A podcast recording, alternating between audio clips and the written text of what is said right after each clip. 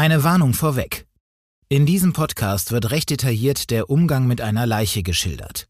Denjenigen, denen solche Beschreibungen zu nahe gehen, raten wir vom Hören ab.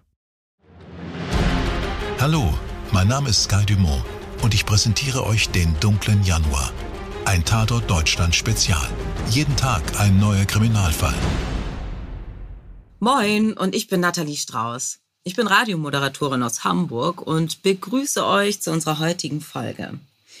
Der Fall, den wir heute besprechen, der liegt noch gar nicht so lange zurück und fand mitten in meiner Heimatstadt statt. Ich bin an dieser Straße sogar eine Zeit lang andauernd vorbeigefahren. Das ist echt ein bisschen gruselig. Und warum ich seitdem immer so einen kleinen Schauer bekomme, wenn jemand Whisky Cola trinkt, das erfahrt ihr auf jeden Fall später. Aber erstmal zu The Voice, Mirko Kasimir. Keiner entführt uns besser in die Welt des True Crime als du. Liebe Nathalie, vielen Dank. Ich fühle mich extrem geschmeichelt. Auch von meiner Seite ein freundliches Hallo und lieben Gruß an alle Hörerinnen und Hörer, die genauso gespannt wie wir auf den nächsten Fall gewartet haben. Heute geht es darum, wie eine wunderschöne Liebe durch Sucht und Exzess zum Horror werden kann. Geschehen 2016 in Hamburg-Barmbek. Um die Geschichte zu erzählen, fange ich aber viel früher an. Es ist der Sommer 1988.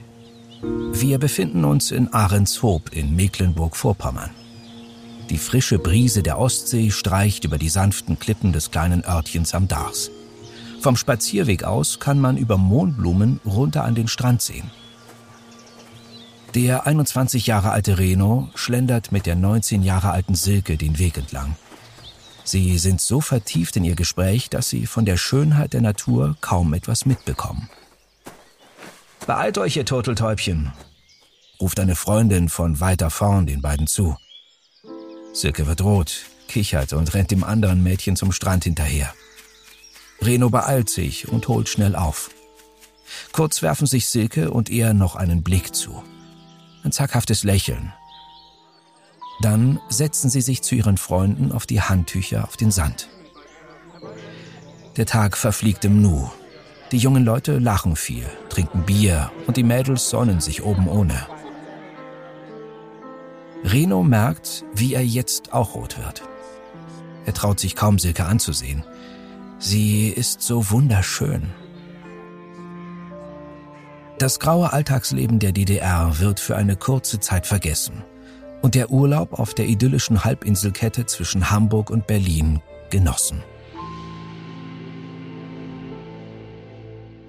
Reno und Silke lernen sich damals im Sommer 1988 kennen, verlieren sich dann aber erstmal für lange Zeit aus den Augen. Silke wird mit 27 Jahren Mutter einer Tochter. Die Beziehung zum Kindsvater, wenn es überhaupt eine richtige Beziehung gegeben hat, die hält nicht. Ob sie auch nach dem Sommerurlaub 1988 weiter an Reno denken muss, das wissen wir nicht. Reno hat sie jedenfalls nie vergessen. Und so machte sich 2012 auf die Suche nach ihr.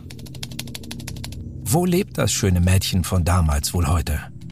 Social Media sei Dank kann man heutzutage meist ziemlich einfach Menschen wiederfinden. Reno G. findet Silke M. tatsächlich auf Facebook und schreibt sie an. Silke antwortet. Die beiden tauschen Nachrichten aus. Aus dem anfänglichen Schreiben wird mehr.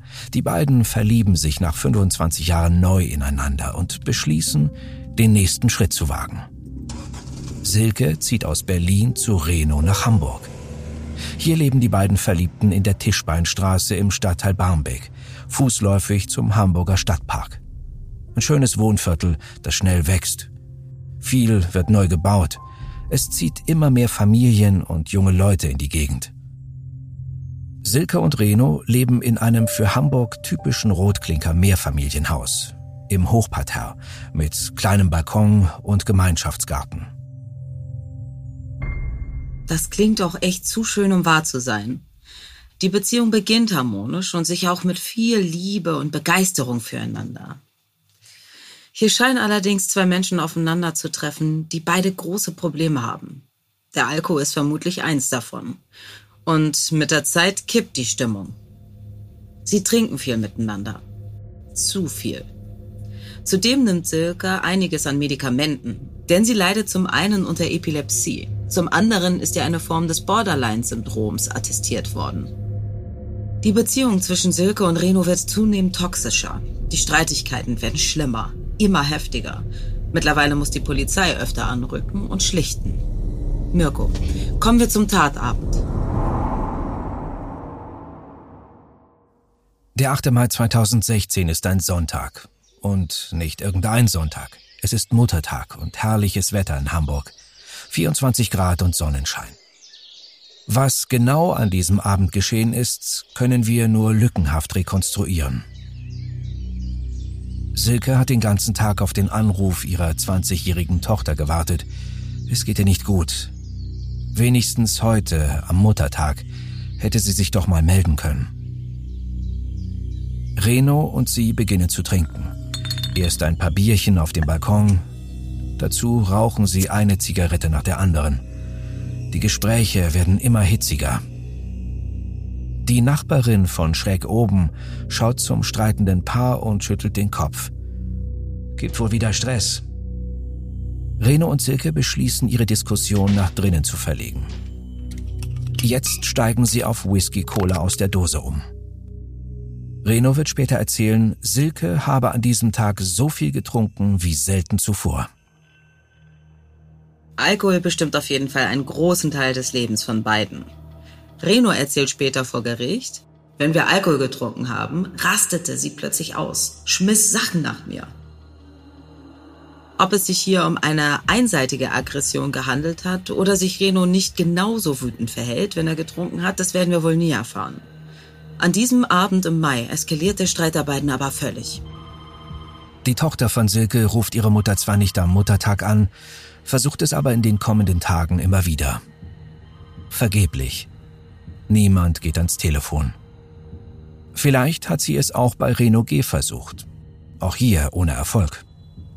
Nach einigen Tagen reicht es ihr und die Sorge um ihre Mutter ist groß. Die 20-jährige Tochter alarmiert die Polizei. Am Abend des 12. Mai gegen 19.30 Uhr klingelt die Polizei an der Wohnung von Reno und Silke. Der Zustand des 49-Jährigen muss furchtbar gewesen sein. In den vergangenen vier Tagen hat er sich in einem ständigen Rausch befunden. Ein Mix aus Alkohol und Medikamenten hat ihn durch die Tage gebracht. Vielleicht war Reno G. auch erleichtert, dass endlich jemand kommt und ihm die Entscheidung, wie es nun weitergeht, abgenommen hat. Die Polizisten betreten die Wohnung. Wir sind auf der Suche nach ihrer Lebensgefährtin Silke, Sie wurde von ihrer Tochter als vermisst gemeldet. Weiter fragt der Beamte, können Sie uns sagen, wo sich die Frau befindet? Reno G. soll geantwortet haben, das kann ich. Sie ist im Koffer unter dem Küchentisch. Der Beamte, ist das ein Scherz? Reno G. Nein, nein, ich habe sie getötet und jetzt ist sie im Koffer.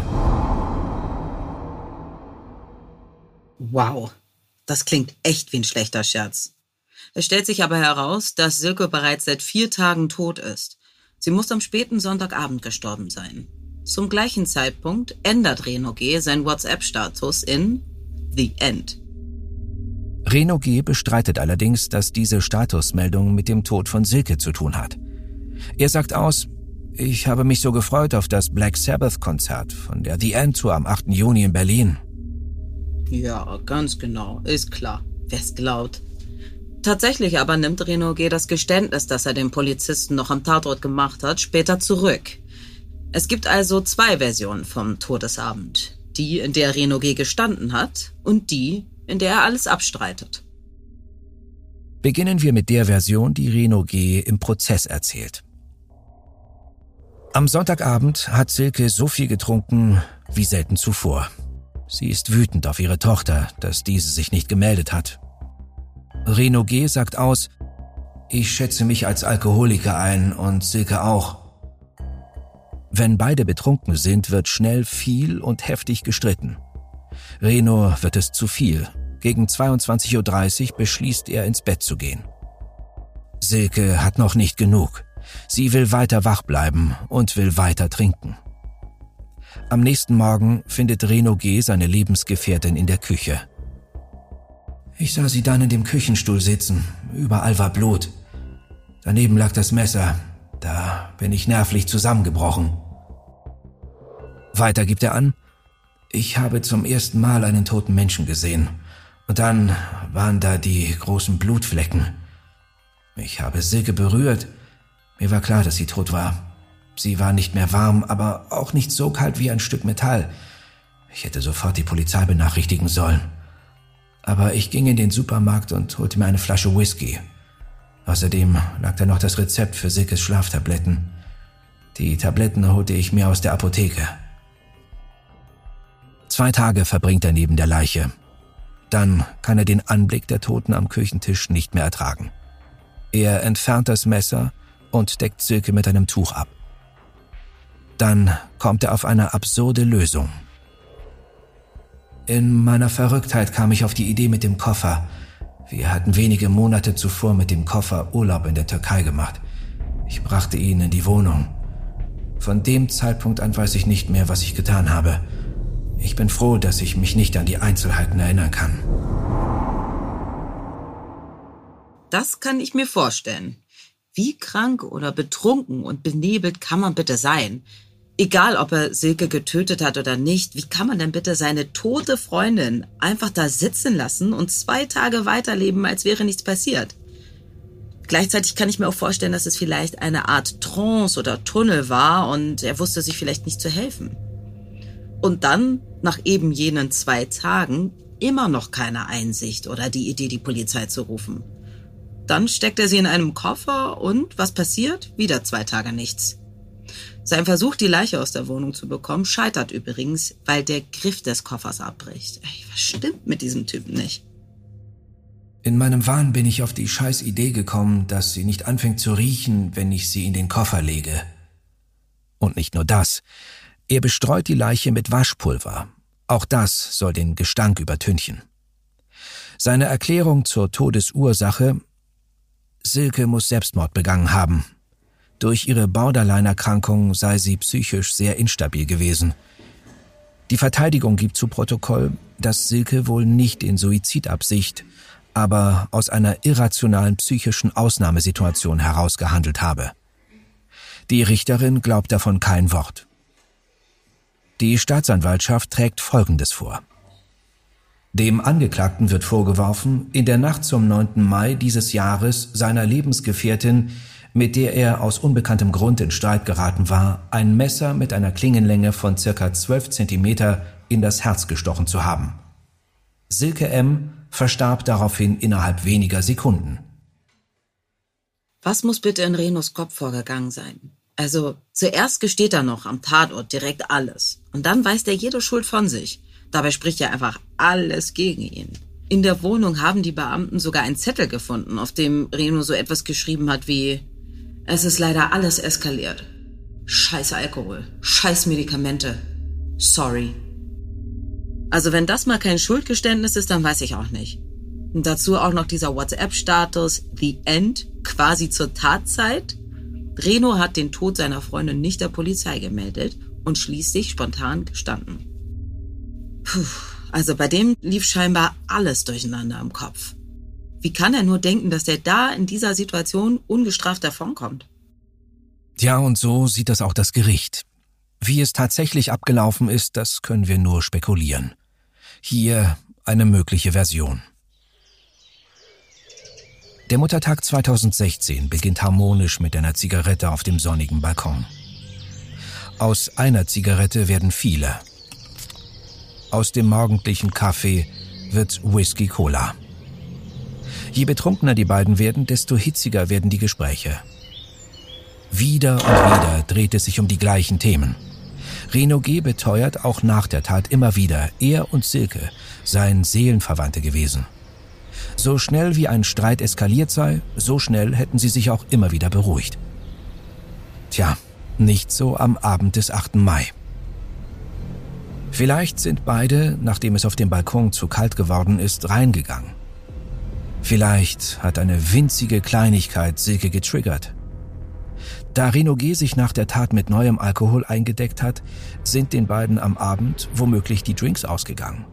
Wer soll jetzt noch mal los zur Tankstelle und Nachschub besorgen? Silke sicherlich nicht.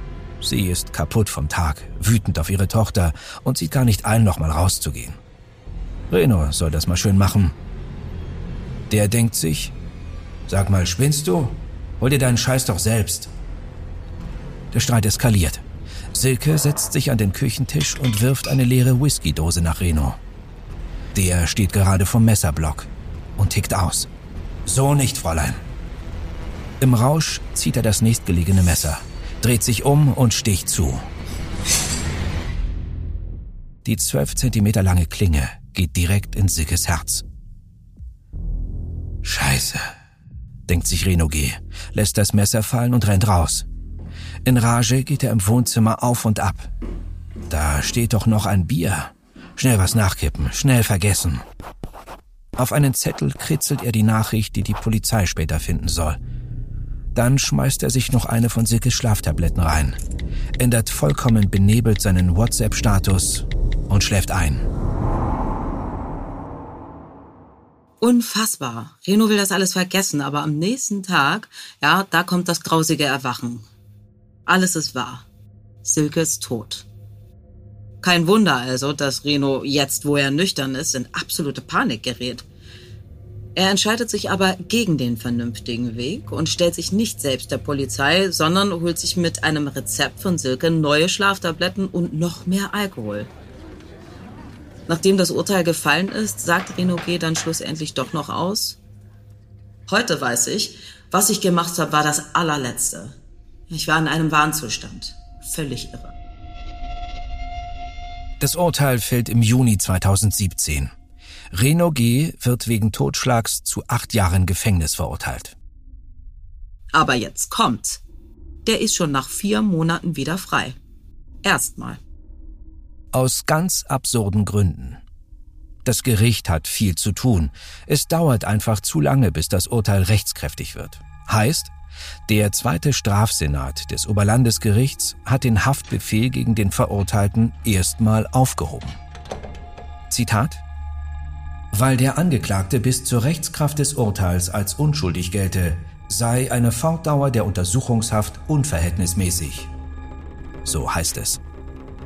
Reno sitzt im Mai 2016 bis Oktober 2017 in U-Haft. Das sind 17 Monate. In der Regel darf die Untersuchungshaft aber nicht länger als sechs Monate dauern. Also kommt er erstmal trotz Verurteilung wieder frei.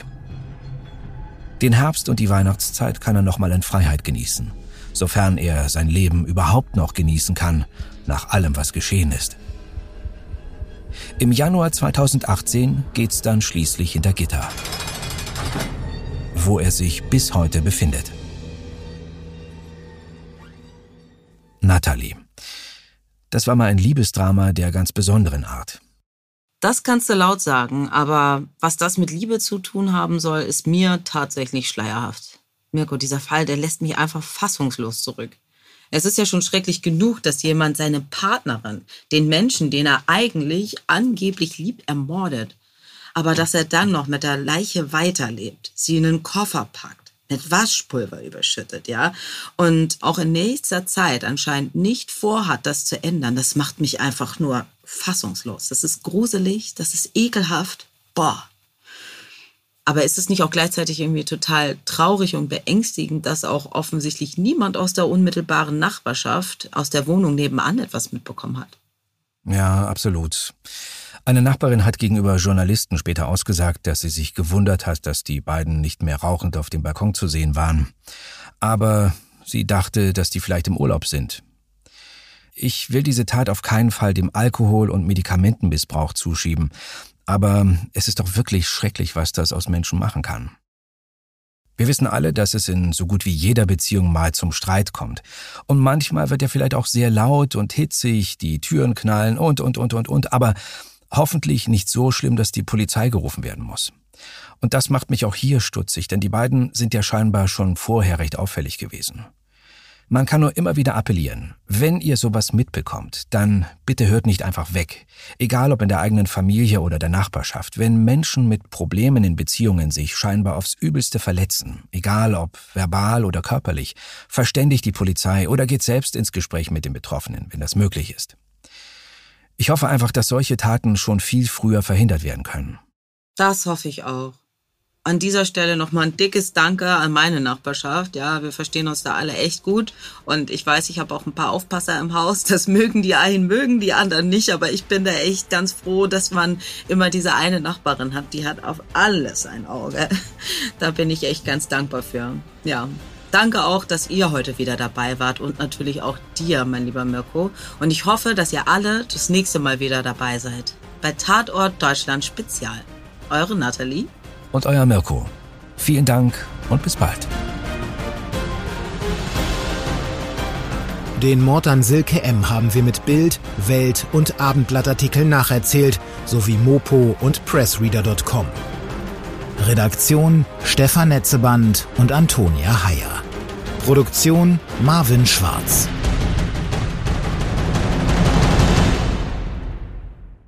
Dir hat diese Folge von Tatort Deutschland gefallen? Du bekommst von True Crime einfach nicht genug. Dann hör jetzt in unsere weiteren Folgen rein. Hier warten mehr als 200 spannende Fälle auf dich, wie das Verschwinden von Rebecca Reusch, der Prozess gegen O.J. Simpson oder die Entführung von Ursula Herrmann. Wir hören uns bei Tatort Deutschland.